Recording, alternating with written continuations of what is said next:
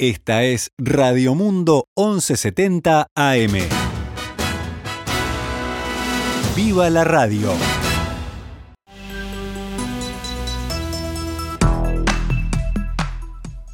Doce horas 21 minutos damos comienzo a Noticias al Mediodía, rápido, rápido, en este martes 14 de septiembre. Vamos ahora sí con la información. El senador Sergio Botana del Partido Nacional afirmó que no acompañará la quita de recursos al Instituto Nacional de Colonización para la creación de un fideicomiso que tiene como objetivo la regularización de asentamientos.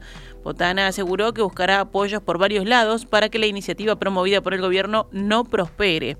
Esta mañana, en diálogo con En Perspectiva, el senador nacionalista afirmó que tiene esperanzas en encontrar los apoyos necesarios para que lo que es de colonización quede en colonización, lo que es de la tierra y del trabajo de la campaña quede para la producción del Uruguay, dijo, y agregó que la solución al problema de los asentamientos debe buscarse por otro lado.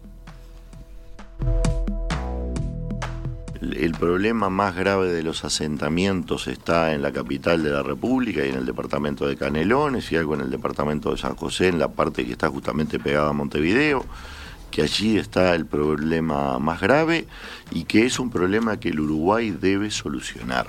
Lo que también es cierto es que solucionarlo tiene que pasar primero por el paso de detener la creación de nuevos asentamientos. Si usted eh, empieza a arreglar algunos sin haber detenido la creación de nuevos asentamientos, usted nunca va a terminar con el problema. Eh, operaría esto como una invitación a asentarse nunca va a arreglar el problema definitivamente. Como cargar agua en un bolsillo. No, no, no hay manera, se le van a ir los, los recursos. Creo que el tema debe arreglarse y está muy bien lo de la creación del fideicomiso. El tema es de dónde son los recursos. Bueno. ¿Son de dejar de trabajar? ¿Son de inmovilizar esas 600.000 hectáreas o de que permanezcan inmovilizadas porque están inmovilizadas esas 600.000 hectáreas? Ahora, para solucionar el tema de los asentamientos, le echamos mano a los recursos de la inmovilización del trabajo, enfatizó el senador.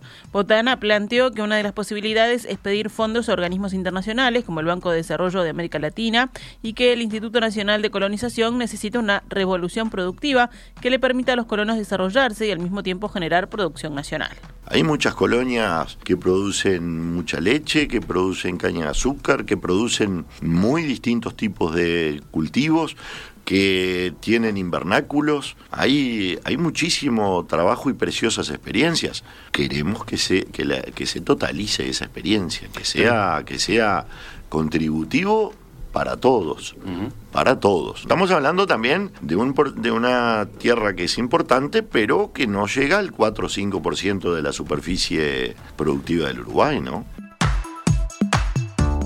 Botana afirmó que quitarle tierras al instituto genera desmotivación en los colonos y sobre todo en los que están interesados en producir en tierras uruguayas. Consultado sobre su iniciativa de generar cambios en el Instituto Nacional de Colonización y generar lo que él denominó esta revolución productiva, afirmó lo siguiente mover toda esa tierra, producir más carne, producir más leche, producir más granos, producir más comida. Hay que producir más frutas y más verduras, eh, techarlas más en invernáculos, eh, Allí hay que tener con qué mover esa tierra. Tenemos, le tenemos fe al conocimiento y a la voluntad de trabajo de esos colonos. Que den la prueba también, ¿eh? que, sea esto un examen. Mm. Porque tampoco tiene que ser ningún regalo. Si alguien en el país le da esa oportunidad, bueno, que la aproveche. Y si no la aprovecha, también tenemos que tener criterios objetivos y claros para decirle hasta luego, señor, y que venga otro con, con ganas de trabajar con ganas de producir. Eso sí, le tengo que dar algún medio, le tengo que dar algún medio. Y con esto tengo los medios. Pasamos a noticias de la emergencia sanitaria. El promedio diario de casos de COVID-19 en la enseñanza pública se duplicó en los últimos 15 días, según indicó la ANEP. Esta mañana, en diálogo con el Perspectiva, el infectólogo Henry Albornoz explicó que Uruguay tiene una situación relativamente estable y manejable, aunque aún no está en los niveles deseables y que lo que se preocupa ahora de estos casos es el ingreso de la variante Delta y su circulación. Esta ocurrencia de pequeños brotes, como también han ocurrido en colegios, como han ocurrido en otras circunstancias, en general a partir de personas que vinieron de viaje del exterior, este, puede llevar a un cambio también en la circulación eh, en la comunidad, digamos. El infectólogo manifestó que uno de los desafíos que se presentan en la actualidad es la apertura de fronteras y el aumento de interacción social que se prevé para el verano. Muchas de las personas que viajaron tanto al Caribe, México, a Estados Unidos o inclusive a Europa, este, el reingreso se ha producido este, con ingreso de la variante Delta. De hecho, la información que disponemos es que el 70% de los casos positivos en personas que volvieron del exterior fueron por la variante Delta. Este, más, perdón, el 73%. O sea que ahí tenemos una fuente de ingreso de variante Delta que es preocupante. Vamos a los datos del informe oficial que registró ayer la primera caída de la cantidad de casos activos de COVID-19 luego de dos semanas de continuo ascenso diario. Ahora hay 1.684 personas cursando la enfermedad en el país. Se produjo una leve suba en la cifra de internaciones en CTI que desde hace tiempo no superaba el tope de 17 pero que anoche fue de 19. Ayer fueron detectados 185 contagios nuevos en 6.923 análisis. La tasa de positividad fue del 2,67%, algo más baja que la del día anterior. El índice de Harvard se está aproximando a la mitad del nivel de riesgo amarillo. Es ahora de 4,47 casos nuevos diarios cada 100.000 habitantes en los últimos siete días. En la jornada se produjo el fallecimiento de una persona con diagnóstico de SARS-CoV-2 en todo el país.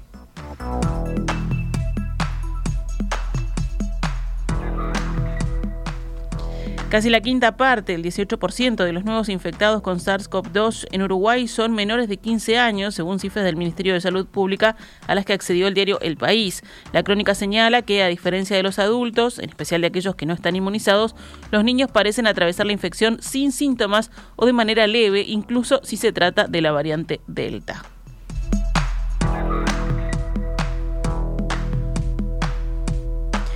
El presidente de la Administración de los Servicios de Salud del Estado, Leonardo Cipriani, aseguró que hay 4.800 cirugías atrasadas en todo el país a causa de la pandemia. Cipriani sostuvo que la primera ola de COVID generó un atraso de unas 6.000 intervenciones quirúrgicas a nivel público en el país. De esas, desde que el Ministerio de Salud Pública habilitó a principios de agosto a retomar las operaciones, se han realizado más de 1.000. Lo que estamos haciendo es maximizando las estructuras de los hospitales que fueron potenciados, afirmó Cipriani.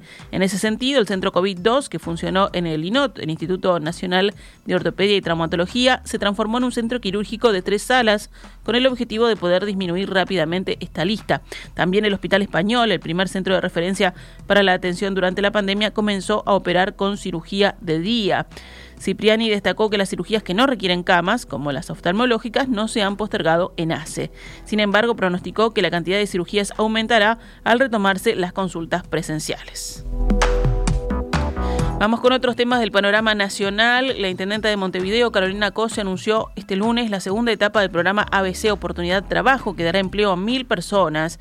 Las inscripciones del llamado están abiertas hasta el lunes 20 de septiembre. Los interesados deberán completar un formulario en la página web de la Intendencia de Montevideo.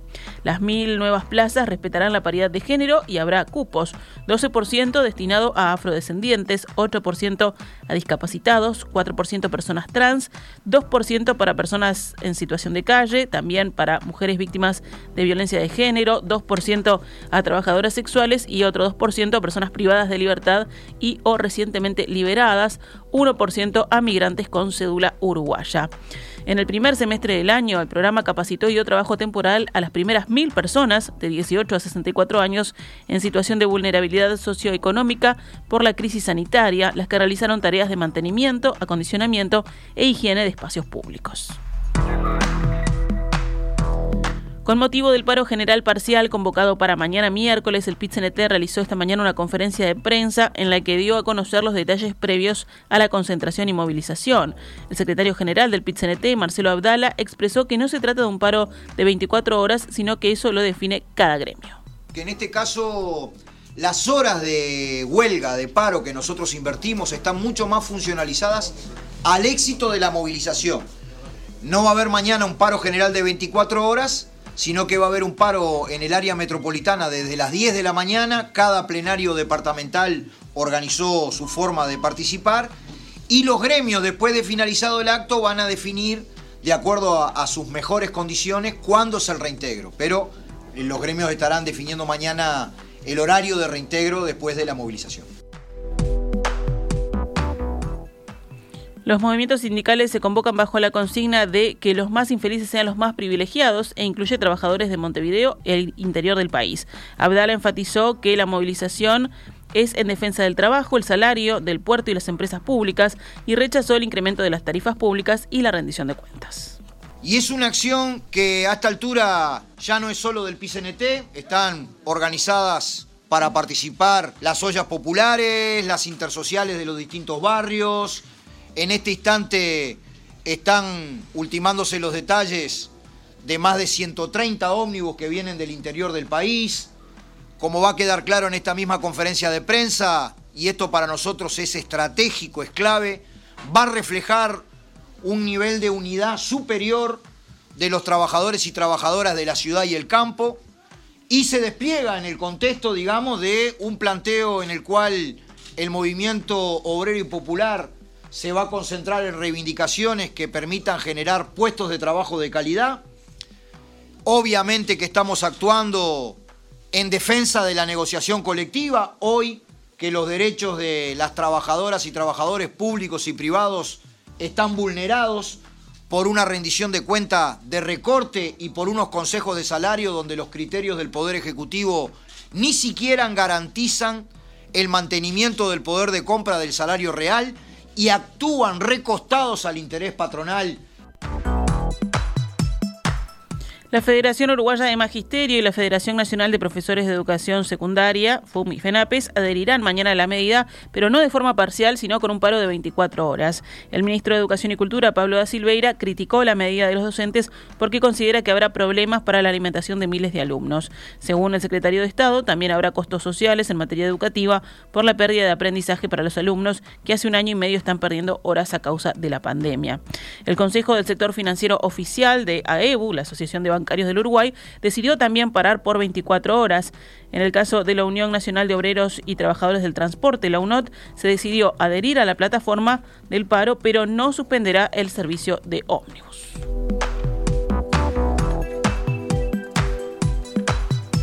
Actualizamos a cuánto cotiza el dólar a esta hora en pizarra del Banco República, 41 pesos con 60 para la compra y 43 con 80 para la venta.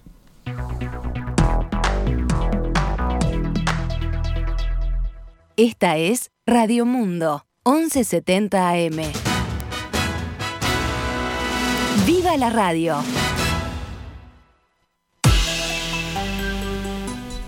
12 horas 37 minutos, rápidamente pasamos al panorama internacional.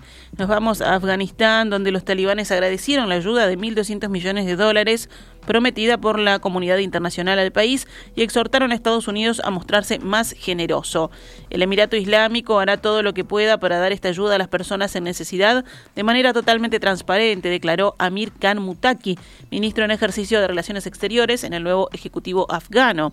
Estados Unidos es un gran país, tiene que demostrar generosidad, agregó en conferencia de prensa. En Francia, la vacunación contra el COVID-19 será obligatoria para el personal médico y de cuidados a partir de mañana miércoles, una medida que afecta a 2.700.000 personas y que enfrenta resistencias en una minoría. Esta orden autoritaria generará tensiones y caos, afirmó la responsable de salud del sindicato CGT, Miriel Stivala, durante una manifestación de pocos centenares de personas ante el Ministerio del Ramo. Los trabajadores de hospitales, de residenciales de ancianos y los auxiliares de vida, entre otros, podrán a partir del miércoles ser suspendidos de empleo y sueldo si no recibieron al menos una dosis.